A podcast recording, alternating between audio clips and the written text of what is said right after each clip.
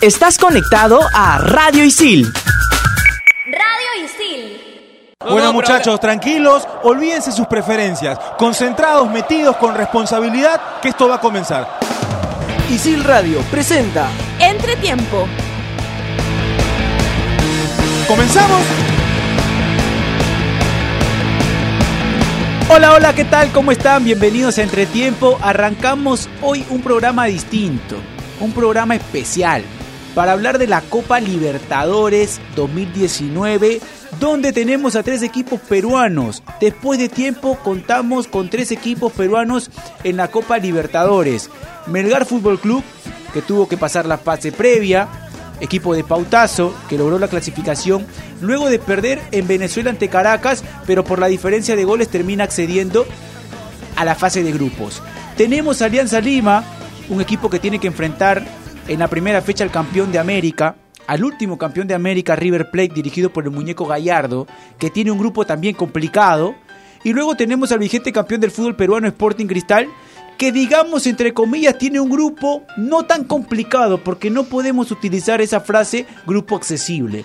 Un grupo no tan complicado a diferencia como por ejemplo lo tiene Melgar y Alianza Lima. Vamos a analizar cómo se han reforzado los equipos peruanos, qué partidos interesantes hay, quiénes son los candidatos a ganar la Copa Libertadores. Voy a presentar a cada uno de mis compañeros.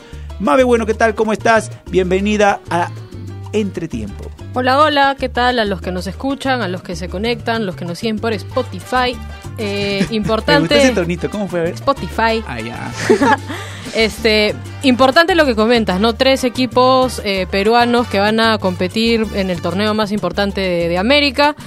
Alianza Lima con un técnico que me parece que puede da- hacer esa diferencia o, o dar ese toque de calidad que necesita un equipo peruano para competir de manera correcta a, a nivel eh, de América nuevamente. Y vamos a ver qué puede hacer Claudio Vivas, qué puede hacer Pautazo, que son aquellos responsables de, de plantear correctamente los partidos para salir a competir. Creo que eso es lo que tenemos que hacer, salir a competir. Porque ponernos ya en, una situación de hay que pasar a, a octavos de final de repente, o, o hay que ganarle a River. Creo que hay que ir paso a paso, ¿no? Pe- Perú no está en esa situación el día de hoy. Y sobre todo porque el último equipo que logró acceder a la siguiente ronda fue Real Garcilaso en el 2013. Equipo dirigido por Petróleo García. Termina accediendo a, a la siguiente ronda. Saúl Quiroz, ¿qué tal? ¿Cómo estás? Bienvenido a Entretiempo. Pablo, ¿cómo estás? ¿Qué tal? Ah, con pedidos es la cosa. Te, te- te va a comprar este el señor Alberto. No, no, no, sino que es consciente de que en este momento necesito por ahí Una galletita. una galletita. Ok. Eh, a mí me pareció muy hasta consciente lo que dijo el, el chino Benavides, que el objetivo era clasificar a octavos de final. Me pareció muy consciente y me parece que ese, ese debería ser el objetivo para los tres equipos peruanos. Como primera instancia, clasificar al- a los octavos de final. Creo yo además que Pautazo es el técnico que mejor sabe o que mejor ha demostrado que sabe plantear partidos de los tres técnicos, de Vivas, eh, de Russo Aguanta. y el mismo Pautazo. Para Aguanta, a mí aguanta. me da la sensación de que Pautazo sabe plantear Que bien viva los no. Es lo que yo he visto hasta ahora. Y el Cristal ante Boys. Pero yo te dije que el Cristal La Alianza y el Cristal Boy para mí no son mediciones a nivel internacional. Pautazo ya lo demostró a nivel internacional. Para a mí, ah, repito, me da la sensación de que sabe plantear Digamos que bien Pautazo tuvo la oportunidad de plantear un partido internacional porque Melgar juega la Copa Libertadores y que Claudio Vivas y Miguel Ángel Russo van a tener su oportunidad. A ver si te convence. A ver. A ver si te convencen. Gabriel, ¿qué tal? ¿Cómo estás? Bienvenido a Entretiempo. Un gusto tenerte nuevamente. ¿Qué tal Pablo, Saúl, Mabe? Eh, hablas de, de pautazo, pero te olvidas que Miguel Ángel Rojo es campeón de Copa Libertadores. A mí ¿no? me dicen- muy No, bien. no, a- Ah, ya. No, está muy bien, sí. entonces. Pero, ah, yo he dicho, hasta ahora de los tres, el que más me ha sorprendido sí, cómo no, no. plantea. pero Pautazo. no, es que al- con esto voy que no hay, no hay que, que menospreciar ni, No lo ni- minimicé ni lo pasar por alto la experiencia de Ángel Russo en Copa Libertadores. Lo que se refiere, Saúl, Eh, creo yo, Gabriel, es que con un equipo peruano todavía esos técnicos no han tenido la oportunidad de hacer un partido, Sí. a diferencia de Pautazo. ¿no? Ahora, bien Melgar. Bien Melgar porque la tuvo difícil, ¿ah? Porque tuvo dos fases previas, una con la Universidad de Chile y otra con Caracas. Creo yo que si Melgar quiere pasar y lograr el objetivo de, de estar en octavo de final, tiene que jugar como jugó con la U de Chile y no como jugó con Caracas en Venezuela. Ah, de acuerdo. Porque así le va a costar muchísimo. No, le va a costar muchísimo. Hay una gran diferencia de lo que fue Melgar jugando de local y cómo jugó de visita. Pero todos esos temas vamos a analizar. Los grupos de Alianza, el grupo de Melgar, el grupo de Sporting Cristal. Alianza tiene que jugar ante River Plate. Somos estudiantes de la carrera de periodismo deportivo de ISIL. Mi nombre es Pablo Ocaña. No se olviden que nos pueden escuchar en Spotify. Como Radio Isil Entretiempo. Arrancamos y Mabe tiene la información, está atenta de los grupos de los equipos peruanos en la Copa Libertadores, Mabe. Así es, eh, Pablo. Tenemos a Alianza Lima que ocupa un cupo en el grupo A, eh, en conjunto con Internacional de Porto Alegre, equipo de Paolo Guerrero, Palestino de Chile y el actual campeón de América, River Plate. Un grupo bastante complicado. En el grupo C tenemos a Sporting Cristal que comparte grupo con Godoy Cruz de Argentina, Olimpia de Paraguay y Universidad Concepción. Y por último, eh, tenemos dentro del grupo F a Melgar de Arequipa, a Junior, equipo colombiano, al Palmeiras de Brasil y a San, Loder- San Lorenzo de Argentina. Equipo, o perdón, grupos para Alianza y para Melgar durísimos, ¿no? Sí, de acuerdo. Ahora- de acuerdo. Me, me sorprendió que en, que en el grupo Alianza llegue Palestino. Por ahí se esperaba Sao Paulo, ¿verdad? Sí. No, talleres. No, pero en pero, un por- inicio. pero, pero como venía en los años pasados Talleres y Sao Paulo en el torneo interno de Brasil, Talleres era un poquito más que Sao Paulo. sí, Pasa pero. que por, por- porque Talleres uno, de- a uno le suena Sao Paulo. Córdoba, ¿no? Claro. De A uno le suena Sao Paulo y dice, ah, Sao Paulo. Pero Sao Paulo venía mal hace rato. Sí, pero siempre en Libertadores siempre está un poquito más, más adelante que Talleres. O sea, Talleres en, en Libertadores. ¿Qué historia tiene en Libertadores? No lo sé, pero los equipos argentinos siempre son El complicados a Cholo nivel Quiñazú, internacional. equipo del Cholo Quiñazú. Que además se fue, ¿no? que se fue. Ah, el Cholo retiró, sí. Pero qué, qué bárbaro ¿Cómo para jugar en la mitad de la cancha, ¿no? ¿Cómo, Cómo recupera la pelota, distribuye muy bien. Sí, cómo juega, la El verdad. Cholo Quiñazú. Sí, y, y me dio pena porque a mí me hubiera gustado ver a, a Araujo en, en Talleres jugando Copa Libertadores. Pero bueno, eh, yendo ya un poquito a lo que es el, el Alianza, Alianza River, creo yo que si Alianza plantea un partido muy parecido al que le hace Boca el año pasado, con los jugadores que tiene este año, puede, puede aspirar a algo importante en ese partido. No, no sé, si, no sé si a ganarlo. Lo- Antes de, Pero- meternos, antes de meternos de lleno, Gabriel, al tema de lo que puede ser el partido entre Alianza Lima y River, creo que, que- que deberíamos, deberíamos analizar si es que Alianza preparó un plantel para pelear la fase de grupos. Porque ha llegado Galese, llegó Cartagena en la mitad de la cancha, se ha terminado reforzando con Manzaneda, Arrué, Felipe Rodríguez, están tratando de consolidar por ahí a Kevin Quevedo. Entonces, Miguel Ángel Russo habló, por ejemplo, en conferencia de prensa y le preguntaban, ¿Alianza tiene un plantel amplio? Y él decía, no, yo no tengo un plantel amplio porque para afrontar Copa Libertadores y torneo peruano todavía me faltan cinco futbolistas. Entonces, ese discurso de Miguel Ángel Russo es pensando en lo que ya puede pasarle a Alianza Lima en Copa Libertadores de quedar fuera o lo toman con que sí es verdad, a Alianza le faltan futbolistas todavía. No, Russo, no sé con qué eh, sensación lanzó ese comentario, pero me parece que está viviendo otra realidad Russo. Acá, en- Eso, a- acá en Perú, Alianza no le. O sea, con la plata que se maneja aquí en Perú en el fútbol, torneo peruano, no le faltan cinco jugadores de ningún lado. Me parece que ha armado un buen plantel, un buen plantel la Alianza Lima. No sé si le dé para, para ganar o para clasificar en este grupo que le ha tocado particularmente. Es bastante complicado. Eh, pero me, parece que tiene plantel para afrontar ambos campeonatos. Eh, Sí, de acuerdo. Y, ayer- y lo, y lo termina demostrando en el partido ante Vallejo. Sí, en- entró Guarriza, hizo varios cambios en el medio campo. ¿no? O sea, no está Cachito, a Arroyo lo puedes poner de 10, eh, Manzaneda, a Felipe Rodríguez también lo haces ingresar para que juegue en esa posición. Si no está Tomás Costa, tienes a Rinaldo Cruzado, al Gato Cuba que puede jugar por derecha, puede jugar por izquierda. Sí, y Russo se quejaba también hace una semana, me parece, sobre la seguida de partidos, ¿no? Y, y cómo tiene que afrontar ambos campeonatos eh, con tan poca con tan poco tiempo de recuperación entre un partido de la Liga 1 y un partido de la Copa Libertadores, pero en todo el, en todo el mundo es así, ¿no? Ves a, no sé, si queremos hacer comparaciones, ves al Barcelona jugando sábado, martes o domingo, martes, y a Copa Rey, también Champions, ¿no? Ellos juegan tres, tres torneos al mismo tiempo.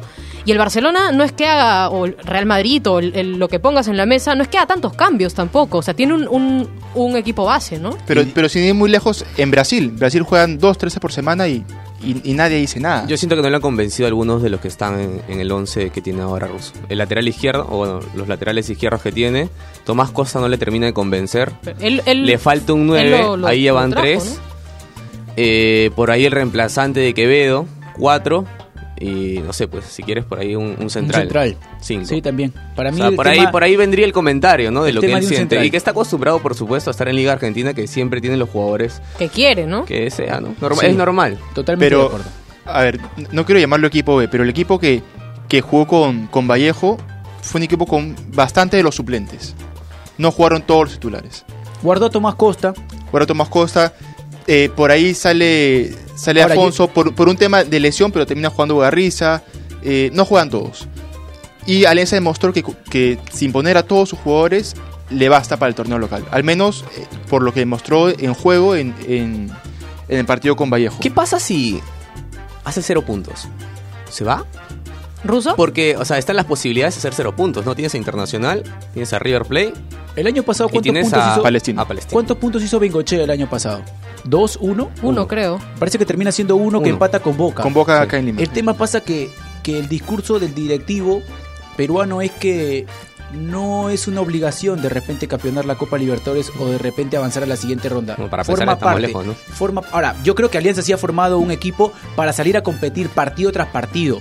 No sé si le alcanza este plantel para avanzar a la siguiente ronda comparando lo que, lo que formó River, comparando lo que tiene Inter, que va a contar con Paolo Guerrero. Entonces, haciendo esa comparación, yo creo que el plantel de Alianza Lima es más para pelear los partidos de local, tiene argumentos para que de repente de local pueda sacar los tres puntos y después ir a ver ir de qué manera puede rescatar puntos de visita. Yo creo que todo, todo Alianza Lima, y con esto me refiero a directivos, jugadores, DT, hasta hinchas, deben entrar en la realidad de que están en un grupo muy complicado y que también está la posibilidad de hacer cero puntos. Sí, pero ¿sabes qué pasa? Que yo no creo y que que... ante eso no se deben decepcionar, porque, o sea, Russo puede plantear los partidos defensivamente o en ofensiva, y en cualquiera de las dos posibilidades le pueden anotar. Yo creo que la decepción que puedan tener el hincha de Alianza Lima va a pasar a, a- va a pasar viendo de qué manera Russo plasma los partidos y de qué manera es superado Alianza Lima. Porque yo estoy seguro que si Alianza Lima por ahí termina siendo un partido aceptable en, en el Monumental de River y lo pierde por una por una desconcentración, el hincha, de el hincha de Alianza Lima va, a- va a reconocer de que Miguel Ángel Russo supo plantear un partido.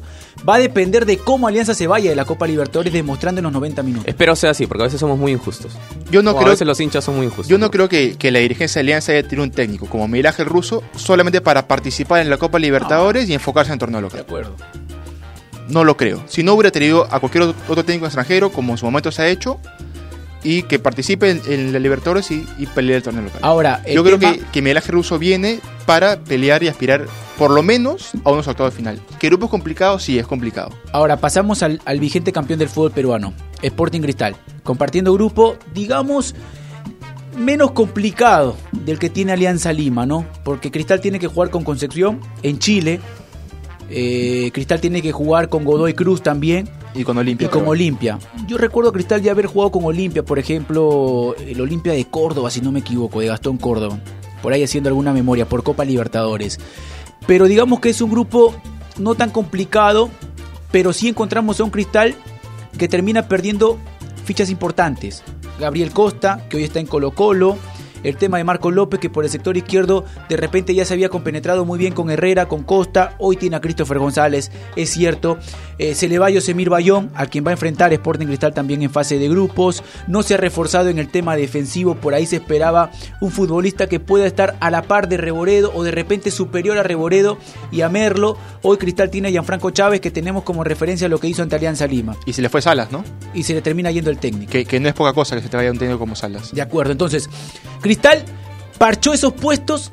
Cristal armó el plantel como para pensar de que va a pelear y avanzar a la siguiente ronda, porque yo estoy seguro que hasta el año pasado, teniendo ese plantel y teniendo a Mario Salas, Cristal era candidato a avanzar a la siguiente ronda. Sí, sí, de acuerdo. Eh, ya hemos hablado muchísimo de Sporting Cristal, de cómo, a mi parecer, por lo menos, en el tema económico se hizo un, un- un buen trabajo, pero estamos hablando de fútbol y en fútbol me parece que Cristal ha perdido mucho con las salidas y no ha traído mucho para, eh, para cubrir esos espacios.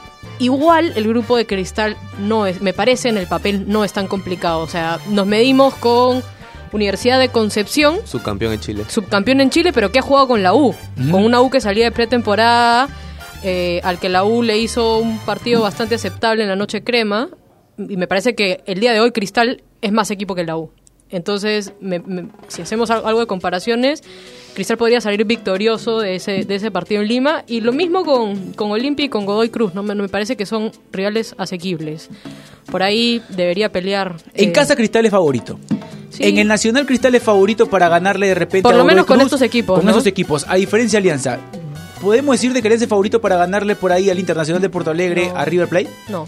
No, por, No, por hay- ahí, por ahí y por poquito a Palestino. ¿No? De repente por, Por ahí. ahí, ahí pero- podemos marcar una diferencia, por ejemplo. Podemos marcar una diferencia, pero eh, la pregunta iba, Saúl, y no sé si tú consideras de que Sporting Cristal parchó esos puestos que se le terminan yendo futbolistas importantes y sobre todo con el técnico. No, no, quedó muy lejos, quedó demasiado lejos, la verdad. Eh, el del técnico, la verdad, yo no, yo no me llevé grandes, grandes referencias, no me parece un tecnicazo a partir de los jugadores que tenías. Ah, ¿no?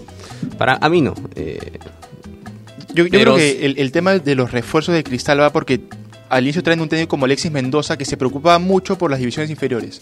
Y, y lo hizo con, con, el- con este equipo ecuatoriano. ¿Emelec? No, no, que, el que sale es subcampeón de. Ah, y, eh, Independiente del Valle. Independiente del Valle. que tenía muchos jugadores jóvenes.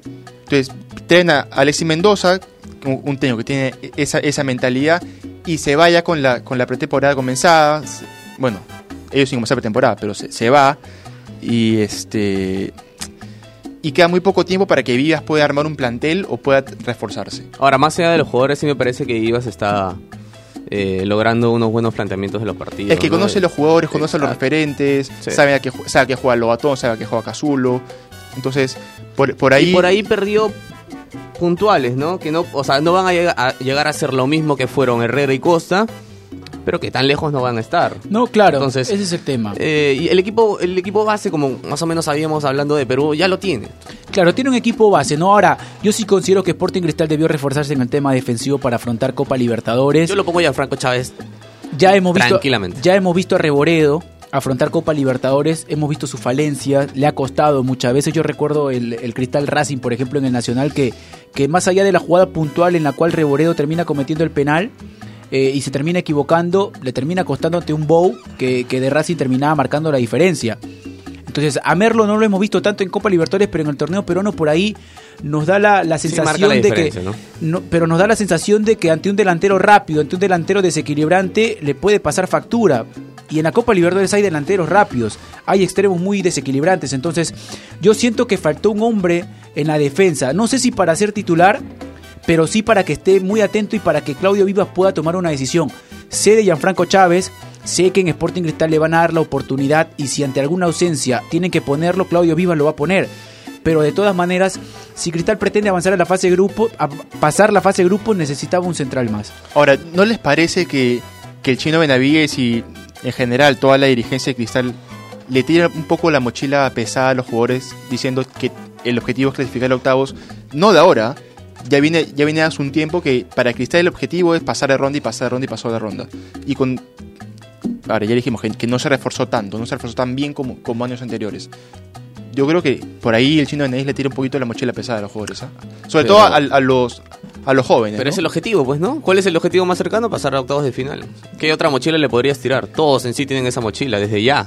Sí, Claro, yo creo pero. que- Pero, Pero- sí, está bien, es un buen objetivo. Ahora, ese discurso cambió en Cristal, ¿ah? porque yo recuerdo a Cunio haber, haber escuchado decir eh, la Copa Libertadores no es la prioridad, la prioridad es el torneo local. El chino Benavides dice que de que Sporting Cristal tiene que avanzar a la siguiente ronda, de que sí, se está buscando eso, pero menciona y pone como ejemplo los equipos que van a la Champions y terminan arañando una clasificación, no como favorito.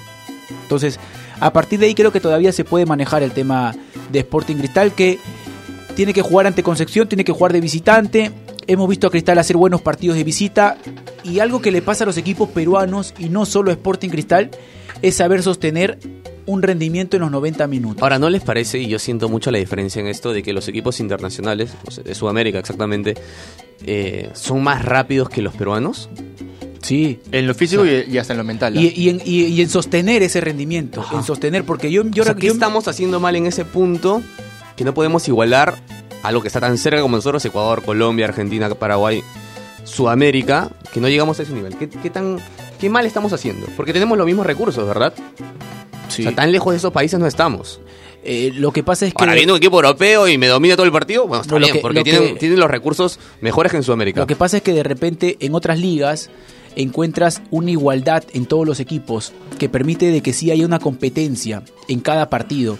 Hoy, por ejemplo, lo que tiene Cristal no lo tiene por ahí Sport Huancayo, ¿no? y a partir de eso se confían no lo tiene y se de man- repente no lo tiene binacional, de repente no lo tiene Unión Comercio. Entonces, cuando Cristal tiene que jugar ante Unión Comercio, sí hay una gran diferencia, ¿no? En cuanto al plantel, en cuanto al tema físico. Yo creo que en Argentina, en Brasil, eh, eh, de repente hasta, hasta en Paraguay sí hay una igualdad en cuanto a lo que a cómo se prepara. Por ejemplo, en, en Argentina el que pelea la punta es y Justicia, Sí. De beca.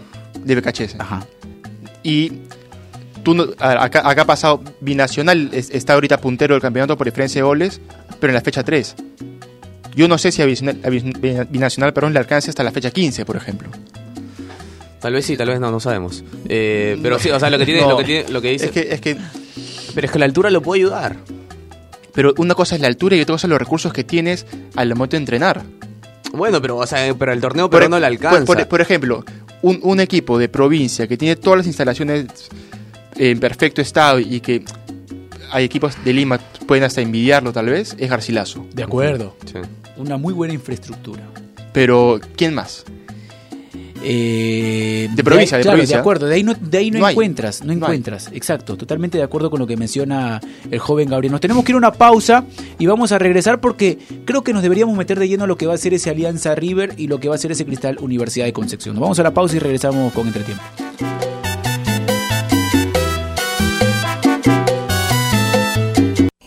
Radio Isil. Estás conectado a Radio Isil. Estudia animación 3D en ISIL, la única carrera en el país avalada por Studio Art de Hollywood. Estudia en ISIL y aprende haciendo. En ISIL, pensamos en tu empleabilidad y tenemos una propuesta ideal para ti. 21 carreras, acreditaciones internacionales, convenios académicos y horarios flexibles. Cuotas desde 590 soles. Estudia en ISIL y aprende haciendo. Estás conectado a Radio Isil.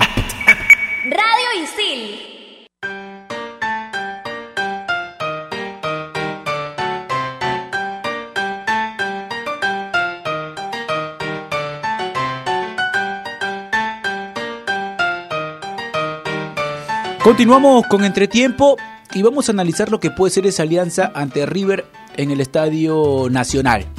Miguel Ángel Russo por ahí tendrá algunas dudas en el equipo porque ante Vallejo termina mandando a Rinaldo Cruzado en lugar de Tomás Costa. Hizo Rinaldo Cruzado los méritos para por ahí hacer dudar a Miguel Ángel Russo en cuanto a la propuesta, en cuanto a lo que puede ser el once titular.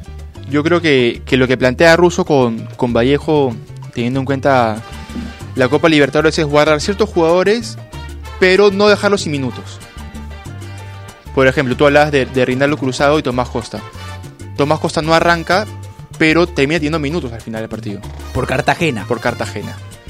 Ahora, a mí me, me gustó muchísimo lo, lo de Rinaldo Cruzado y no me parecería descabellado que arranque contra River. Así. Sí, no, no- no me parecería O sea, descabellado. que con todas las Pero- dificultades físicas que puede tener Rinaldo Cruzado, es más que Costa, pues. a eso. O sea, teniendo, por ejemplo, a, a un Cartagena al costado, que tiene mucha más Es velocidad, mucho más que físico, mucha más marca, ya se, se puede equipar un poco Lo más. dices las por el partido ante Vallejo. No, en general. en ¿Sabes general. por qué?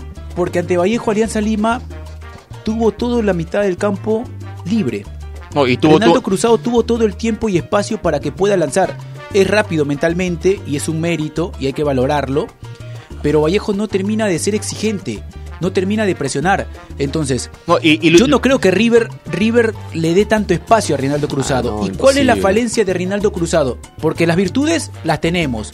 Rinaldo Cruzado, un futbolista que distribuye muy bien la pelota, que con mucho espacio te termina de poner una pelota de repente bueno, productivo. Pero ¿qué es lo que le falta a Rinaldo Cruzado? Físico.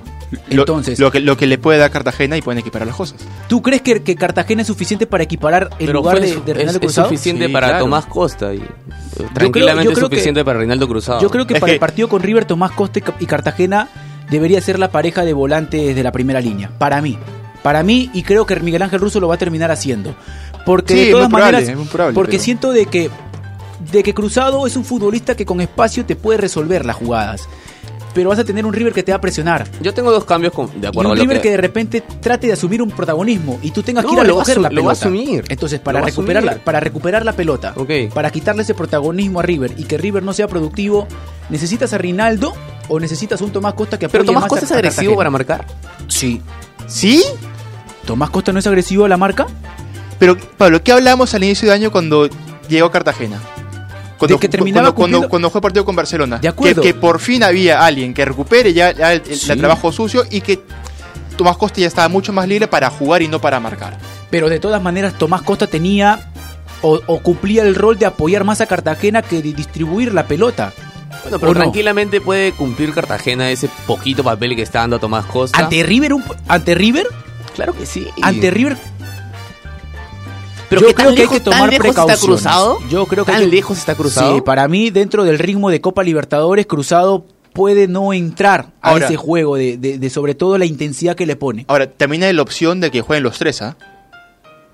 Con un 4-3-3 está la opción que jueguen los tres. No, Russo va No, con el no. 4-2-3-1. Sí, ahí se queda. Va a su 10, que Ahí es otro queda. tema también. Ahora yo tenía dos cambios. Ese, el de Tomás Costa por y entra Reinaldo Cruzado. Y el de que salga Cachito y entra Ruede de 10.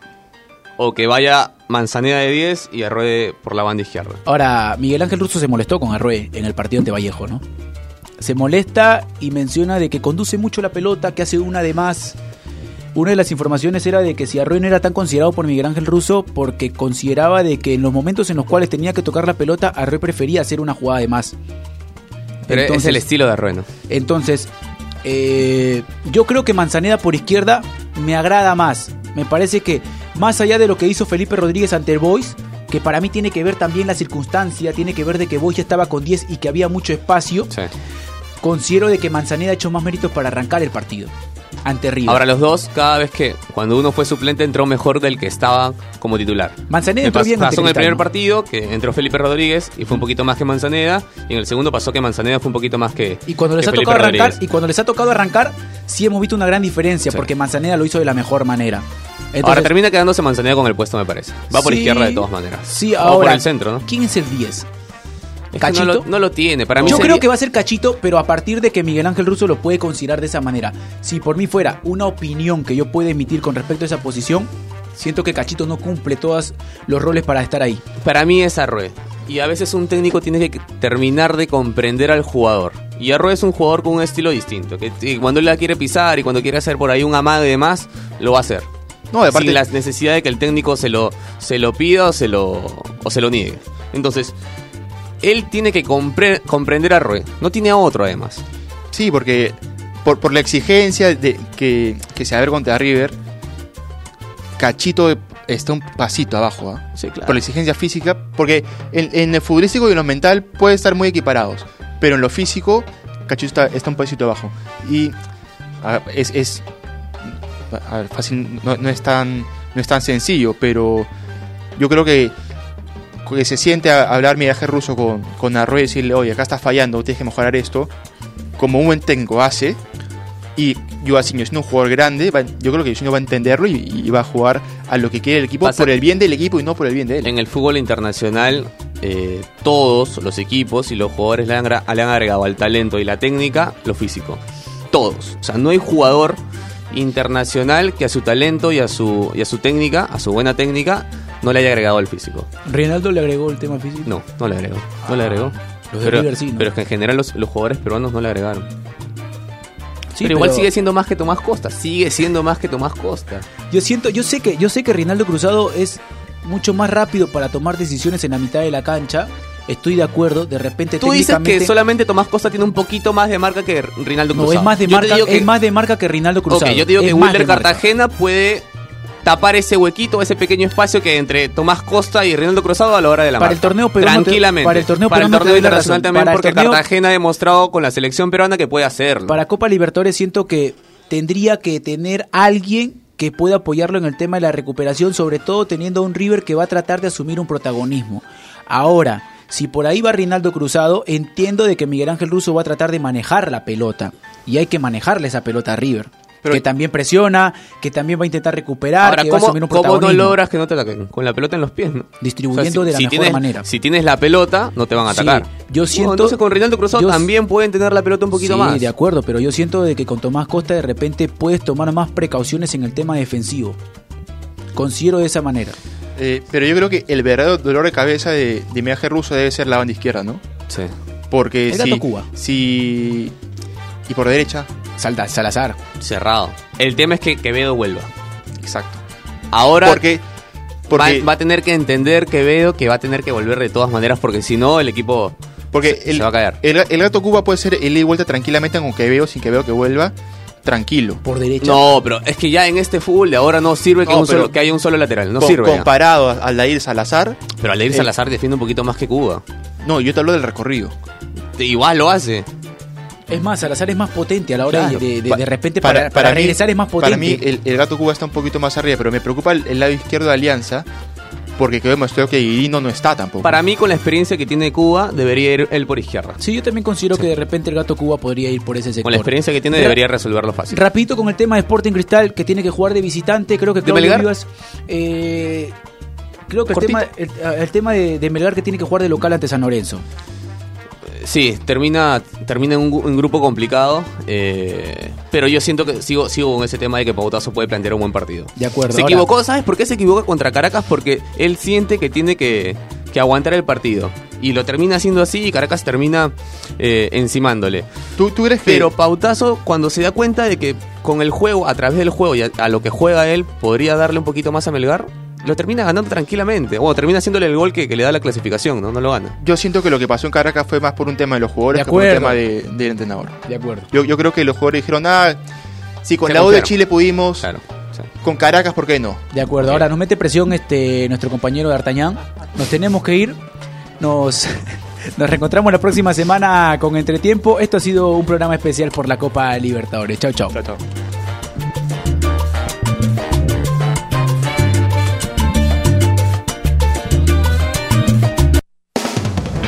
Isil Radio presentó Entretiempo.